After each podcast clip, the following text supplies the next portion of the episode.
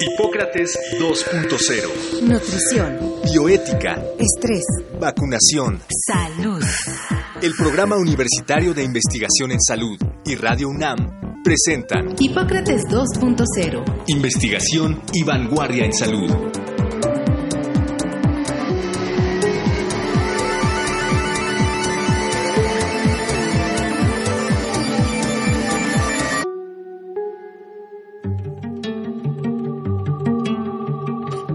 La migraña se distingue por ser un tipo de dolor muy intenso. Puede presentarse a cualquier edad. Su primer impacto radica en que el dolor que produce es tan fuerte que incapacita por horas e incluso días completos a la persona que lo sufre.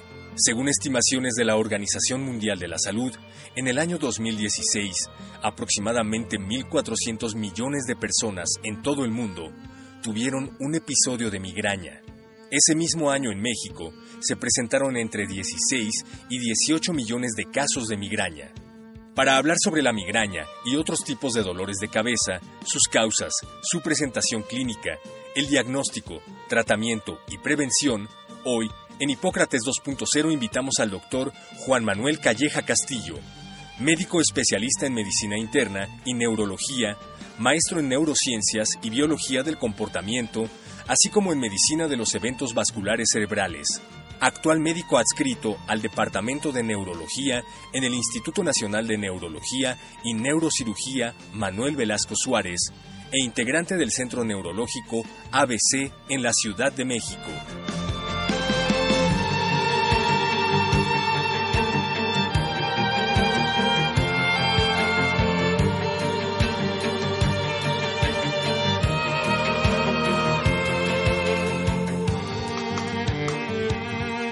Hola, ¿qué tal? Bienvenidos a Hipócrates 2.0. Yo soy Mauricio Rodríguez. Como lo escuchamos en la cápsula, hoy vamos a platicar sobre migraña, que es un tipo de dolor de cabeza. Para eso invitamos al doctor Juan Manuel Calleja Castillo, que además de ser médico, internista y neurólogo, es triple maestro en ciencias, que tiene tres másters y justamente pues su experiencia clínica está en torno a la neurología en general. Vamos a platicar con él sobre migrañas. Gracias por aceptar la invitación. Hola, hola, mucho gusto, con mucho gusto y muchas gracias por la invitación, aquí estamos. Quizá poner primero el contexto de, de que la importancia de los dolores de cabeza, ¿no? Sí, claro, eh, la mayoría ha tenido dolores de cabeza. Se supone que el 95% de la gente en el mundo ha tenido dolores de cabeza. Hay un 5% ahí afortunado que sí te llega a decir, yo no conozco lo que es un dolor de cabeza, nunca lo he tenido. Pero pues la mayoría de nosotros tenemos dolores de cabeza, que la mayoría afortunadamente son leves, son tranquilos, son Sí. porque me desvelé, porque no comí, porque ando un poquito estresado, pero sí es un es una fuente muy común de discapacidad, de faltas en el trabajo, etcétera. Entonces sí es una un síntoma tremendamente común en términos generales y muy común como causa de atención en las oficinas de los médicos y de los neurólogos. Hay mucha gente que nos va a ver porque tiene dolores de cabeza. Y la migraña la podemos agrupar dentro de los dolores de cabeza, que técnicamente se les llama cefaleas. Tengo entendido que es una cefalea primaria. Pues sí es de las más importantes en cuanto a su intensidad y lo que provoca, Sí, el dolor de cabeza más común es la cefalea tensional. El 80% de la gente llega a tener dolores de cabeza tensionales. La migraña es menos común que la cefalea tensional. Como un 20% de las mujeres y como 7% de los hombres tienen migraña, pero eso no es un número bajo. Una de cada cinco mujeres tienen migraña y tiene mucha relevancia la migraña en términos de su intensidad. Es un dolor de cabeza que uno no puede obviar, uno no puede trabajar, uno no puede estudiar. Es un dolor de cabeza verdaderamente intenso e incapacitante. Entonces, no solo es común, sino que es bastante importante en términos de la- las consecuencias que tiene sobre la vida de los pacientes. Sí. ¿Y la, la edad de inicio, cuándo, cuándo aparece la migraña y, y- y si está identificado si algo la detona? Generalmente eh, aparece, decimos, entre la segunda y la tercera década de la vida, es decir, después de los 10 años, aunque hay algunos niños que desarrollan migraña de forma muy temprana, pero la mayoría de la gente en la adolescencia eh, y después de los 20, 30 años es cuando desarrolla la migraña y se vuelve ya inusual y nos llama mucho la atención cuando se desarrolla después de los 50 años. Ya una migraña que empieza después de los 50 años nos da un poquito de alarma de que pudiera ser otra cosa que está imitando a la migraña. Generalmente es una enfermedad de pacientes jóvenes y que acompaña a la gente la mayor parte de su vida. Y que es la época más con la mayor eh, productividad, la mayor actividad económica, entonces es cuando más impacto puede tener, ¿no? O sea, una persona de 30 años, de 40 años, que se incapacite por migraña, que incluso pueda llegar a perder un trabajo. Además se caracteriza por la variabilidad que tiene en su frecuencia. Hay gente muy afortunada que tiene un ataque de migraña y no vuelve a tener o que tiene un ataque de migraña una vez al año y no hay ningún problema, pero hay gente que tiene dos o tres ataques de migraña al mes o hay gente que tiene más de un ataque de migraña a la semana. Y entonces, pues se vuelve verdaderamente difícil realizar una actividad, el trabajo, la vida, con tanto ataque de migraña que siempre son muy, muy importantes. ¿Y, los diagnósticos diferenciales? Me imagino que alguien que nos esté escuchando puede ser que tenga la presión alta y que tenga dolor de cabeza por presión alta y, y quizá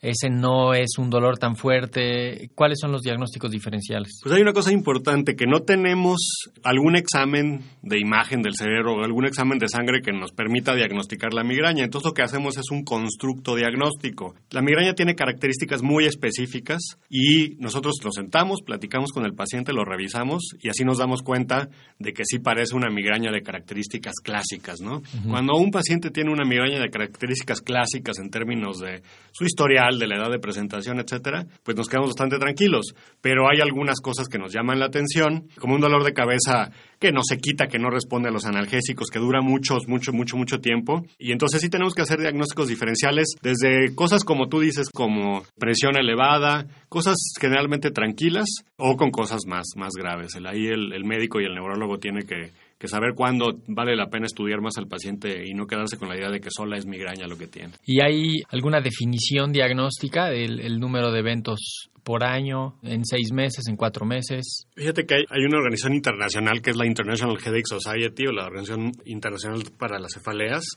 que nos da criterios diagnósticos muy específicos.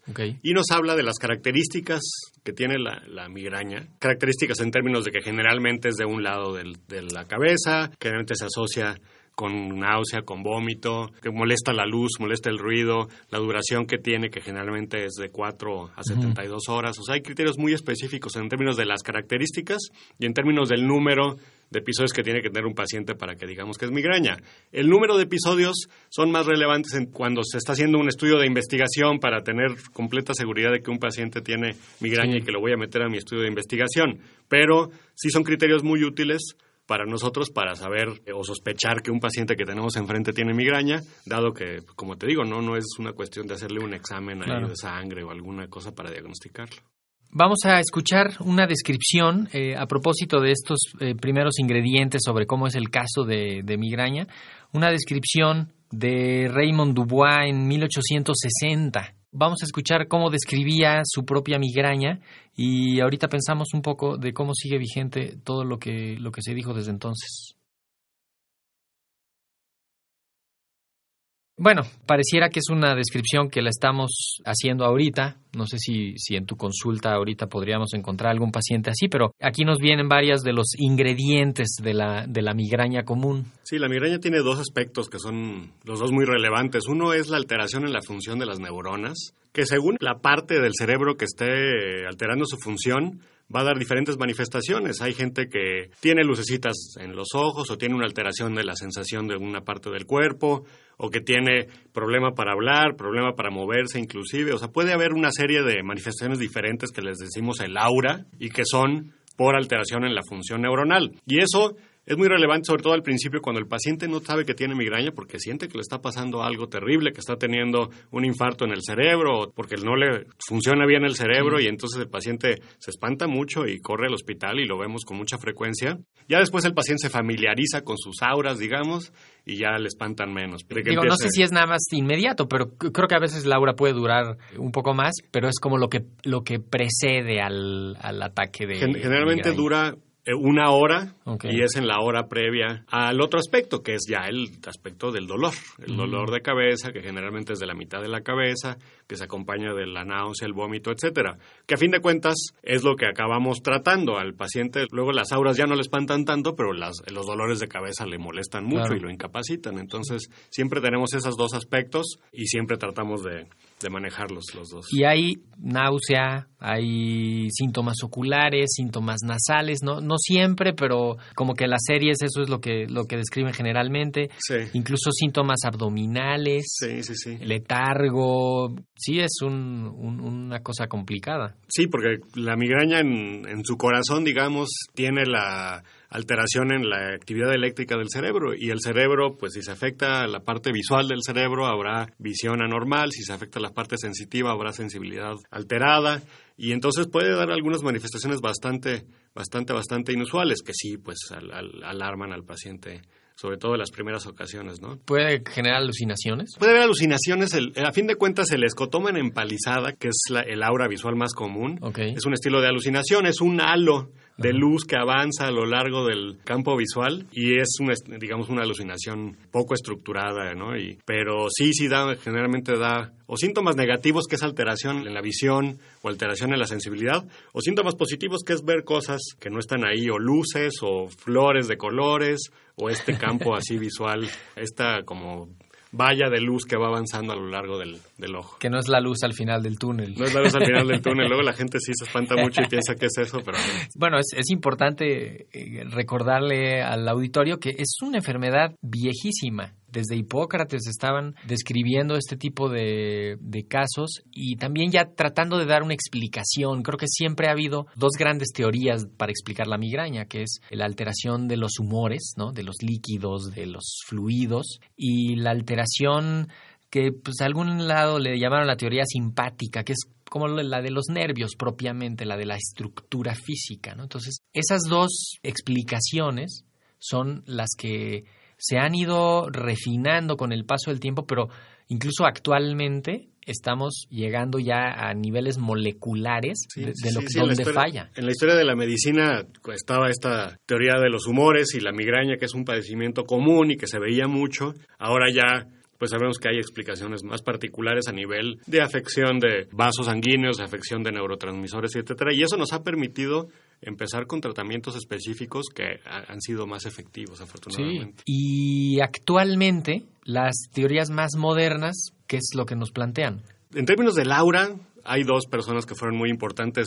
Hay un neurocientífico que se llama Lashley, que era neurocientífico y tenía migraña, y él es el primero que describió su aura y describió cómo avanzaba esta luz a lo largo del campo visual. Y entonces dijo, ah, pues en mi área visual del cerebro tiene que estar pasando algo que avanza 3 milímetros por segundo y que, por minuto, perdón, 3 minutos por minuto, y que hace que yo tenga esta manifestación visual. Y luego hubo un portugués, Leao, que describió esto, que es una depresión cortical, le conocemos como depresión cortical de Leao, que es una ola eléctrica que avanza a lo largo de la corteza cerebral y que provoca el aura. Eso fue el primer paso y el segundo paso es saber cómo provoca el aura a la migraña propiamente, al dolor. Ha habido dos teorías que se han actualizado. Una es la teoría de Wolf, que es la que seguramente a muchos de los pacientes con migraña se los han dicho, que es que hay una vasoconstricción y una vasodilatación. Eso se hizo por ahí de los 50. Luego ya aprendimos que es en realidad un poquito más complicado y que hay una interacción ahí entre los nervios y las arterias del cerebro y sobre todo hay una liberación de ciertas sustancias específicas en esa interfaz entre los nervios y las arterias que rodean al cerebro, la sustancia P y hay una que ahorita está muy en boga que es la CGRP, la proteína relacionada con el gen de la calcitonina. Esas sustancias acaban provocando el fenómeno del dolor de cabeza. ¿Eso lo produce la neurona o lo produce el endotelio o quién, quién lo produce? Eso lo produce la neurona que está pegada a la arteria. Es en, en esa interfase, en esa unión entre la neurona, que es una rama del nervio trigémino, y la arteria que está rodeando al cerebro. Entonces, parece que ahí es donde sucede la migraña, en esa interfase entre la neurona y entre el vaso, y ahí es donde se liberan estas sustancias. Primero el aura, por algún precipitante, que, algún, que cada quien tiene sus precipitantes. En algunas personas son alimentos, en otras personas es desvelarse, en las mujeres muchas veces es el ciclo menstrual, el estrés emocional. Ese precipitante en una neurona que tiene la predisposición provoca la normalidad, esta oleada, y esta oleada de depresión eléctrica acaba provocando el dolor digo, si están llegando así ya a identificar tanto como esta proteína que está codificada en un gen, me imagino que se podría estudiar cierta predisposición genética que explicaría el patrón hereditario de la migraña que también se ha descrito que y incluso hay familias que tienen pues que del abuelo y luego el que sigue y luego lo que sigue y son tres o cuatro generaciones en las que todos tienen si no migraña ya bien establecida, sí una propensión a dolores de cabeza. Sí, la migraña es una enfermedad tremendamente familiar el 80% de la gente con migraña tiene familiares con migraña. O sea, es muy, muy familiar. Y hay familias específicas que tienen formas de migraña, como una que se llama migraña hemipléjica, que provoca parálisis de la mitad del cuerpo cada vez que vienen, en que se han identificado genes específicos. En la migraña no eh, hemipléjica no se ha identificado un gen específico o un grupo de genes específicos que la que la condicione, pero todos pensamos que hay alteraciones, sobre todo en canales de los electrolitos que hacen que la neurona pueda transmitir los impulsos eléctricos, que hacen que haya una predisposición y eso a fin de cuentas es genético. No los hemos identificado, pero, están ahí seguramente. Ya ya que establecemos el diagnóstico, también es importante dejar claro el mensaje que hay tratamientos, desde los que se usaban en los 50, en los 70s, 80s eh, se usó mucho el propanolol para tratar de modular la tensión de los vasos sanguíneos en el, en el cerebro y ya muchos otros medicamentos para modificar ese vasoespasmo, el comportamiento anormal de los vasos sanguíneos dentro del cerebro y para apagar el dolor. Y es importante dejarle claro a la gente que si hay tratamiento, no tiene por qué estar sufriendo tanto la gente, ¿no? ¿Cómo, cómo están los tratamientos? Claro, hay, hay dos, en migraña hay dos estrategias de tratamiento muy claras que tenemos. Una es atacar el dolor cuando viene. Si yo tengo dolor una vez al año, una vez cada seis meses, puedo tomar cosas específicas para evitarlo desde analgésicos de uso común hasta analgésicos como los triptanos, que se diseñaron específicamente pensando en la fisiopatología de la migraña y pensando en que había una alteración ahí en la serotonina y que había un aumento de la percepción del dolor. Eso puedo hacer para detener el dolor cuando sucede. Pero si yo tengo dolor una vez por semana, dos veces por semana o tengo dolores muy frecuentes, vale la pena también utilizar tratamientos preventivos. El tratamiento preventivo original era este, el propranolol, pensando en esta idea de la vasoconstricción y la vasodilatación. Conforme se fue sabiendo de esta alteración eléctrica a nivel de las neuronas, se desarrollaron otro tipo de tratamientos para disminuir esta irritabilidad neuronal que utilizamos de diversos tipos cosas que se utilizan normalmente para la epilepsia, pero en dosis muy bajitas, o cosas que se utilizan para la depresión, pero en dosis muy bajitas, que modifican la actividad neuronal y evitan que se llegue a desarrollar esta aura, ¿no? Y, son tratamientos tremendamente efectivos. Cuando un paciente tiene muchos ataques de migraña, se toma estos tratamientos en forma crónica, en forma diaria, por varias semanas o meses. Se le estabiliza ahí la química del cerebro. Y deja de tener migrañas, deja de tener migrañas y hace una gran, gran diferencia en su vida, ¿no? Y más recientemente, lo que se ha desarrollado ya conociendo esto de las EGRP y ya conociendo una molécula específica que está impactando sobre la frecuencia de las migrañas, se han desarrollado anticuerpos monoclonales, es decir, específicos, proteínas que van y atacan y envuelven a esa sustancia y que se están empezando a utilizar en México porque apenas acaban de ingresar a nuestro país y que se han vuelto muy interesantes. Se pone el medicamento en la vena cada tres meses o cada seis meses, según sea el caso, y el paciente disminuye la cantidad de migrañas que tiene en este periodo. Lo malo es que como cualquier medicamento nuevo. son bastante caros, ¿no? Son como luego como las televisiones, los medicamentos que cuando salen son muy muy caros y, luego ya se, vuelven más este y luego cuando sale un genérico, entonces sí todos se preocupan por los por los costos, pero esto ya está en el mercado, o sea, no es, está en desarrollo, ya estos ya están, son medicamentos que ya, incluso en otros países ya hay mucha experiencia de, de, uso, ¿no? Ya están en el mercado, ya están en Estados Unidos utilizados normalmente y aquí por cuestiones de permisos y etcétera se tardaron un poquito más en llegar, pero ya se pueden utilizar. Entonces, junto con los medicamentos para cortar el dolor, los preventivos que siempre utilizamos y estos, ya tenemos bastante buen armamento para tratar a los pacientes con migraña. Aún así, imaginándonos que tenemos que sugerirle alguien el manejo de una migraña.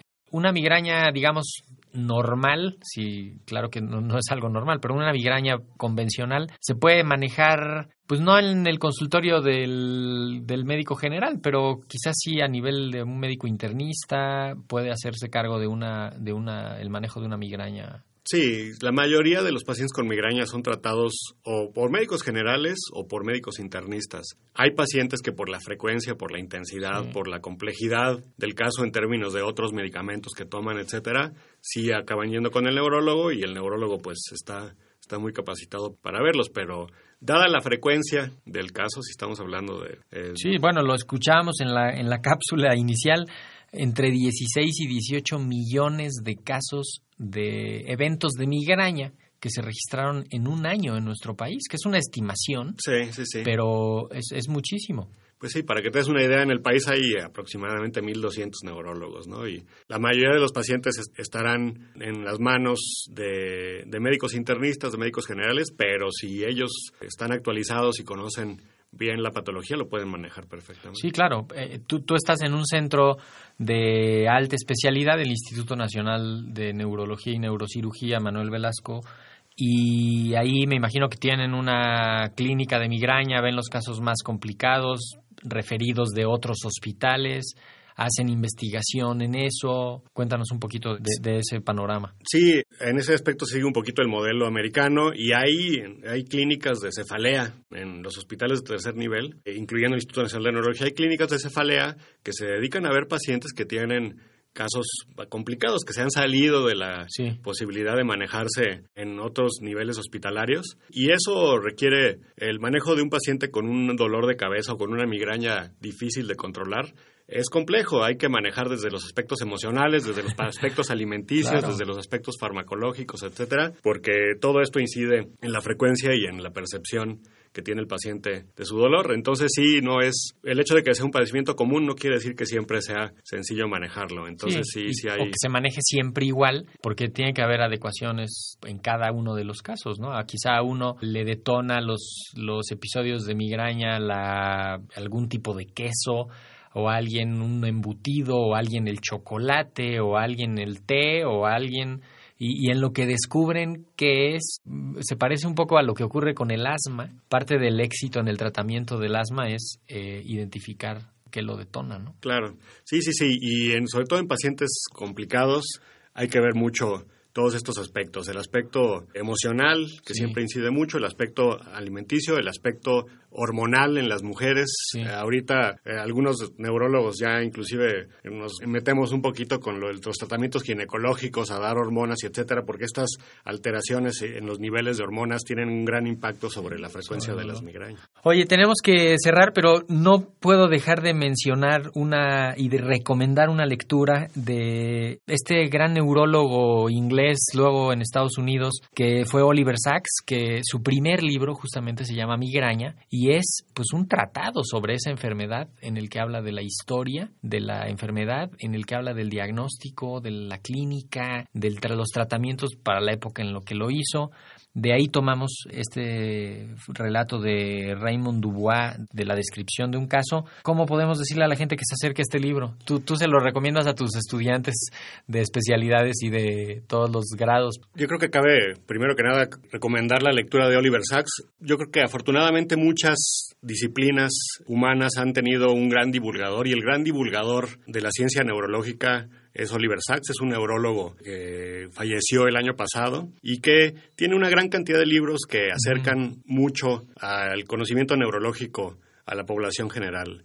Todos sus libros son maravillosos. Él es un gran humanista, se interesa mucho por las historias de sus pacientes, más allá del padecimiento o del cerebro que él analiza, ve a los pacientes como seres humanos integrales y tiene esa idea de, del relato clínico que es, que es muy interesante. Y ese libro en particular de migraña fue su primer esfuerzo en términos de investigación y de escribirlo y tiene el sello de Oliver Sacks en, que, es una persona cultísima que se va desde el principio del conocimiento acerca de la migraña, se documenta a través de documentos históricos, etcétera, y llega a la observación clínica y hasta al final a la explicación fisiopatológica de la migraña. Entonces es un gran libro para pacientes que tienen migraña, para médicos que están interesados en la migraña y para el que le interesa el cerebro es un gran libro. Exacto. Y para el que quiera divulgar cualquier conocimiento de las, de las ciencias médicas o en general del conocimiento, ¿no? Claro. Pues lo pueden encontrar eh, editado por Anagrama eh, se llama Migraña, tal cual, y es por Oliver Sacks. Y con esto nos despedimos. Juan Manuel Calleja Castillo, muchísimas gracias por venir a Hipócrates 2.0. Muchísimas gracias. Con mucho gusto. Eh, la próxima semana vamos a hablar sobre las infecciones de la piel. Vamos a tener como invitado al doctor Roberto Arenas Guzmán de la sección de micología del Hospital Gea González, platicándonos sobre las infecciones de la piel, cómo son, cómo las identificamos, cómo las eh, tratamos cómo las prevenimos. Pues por acá los esperamos la próxima semana. Muchísimas gracias por sintonizarnos. Yo soy Mauricio Rodríguez. Quédense en Radio UNAM. Agradecemos al doctor Samuel Ponce de León, coordinador del Programa Universitario de Investigación en Salud y coordinador académico de esta serie. El Programa Universitario de Investigación en Salud y Radio UNAM agradecen tu escucha. Te esperamos la siguiente semana para platicar sobre lo último en materia de salud e investigación en Hipócrates 2.0. Investigación y vanguardia en salud. Se despiden de ti en la producción Patti Gamboa, Héctor Castañeda y Alejandra Gómez. Hipócrates 2.0. Radio UNAM. Experiencia Sonora.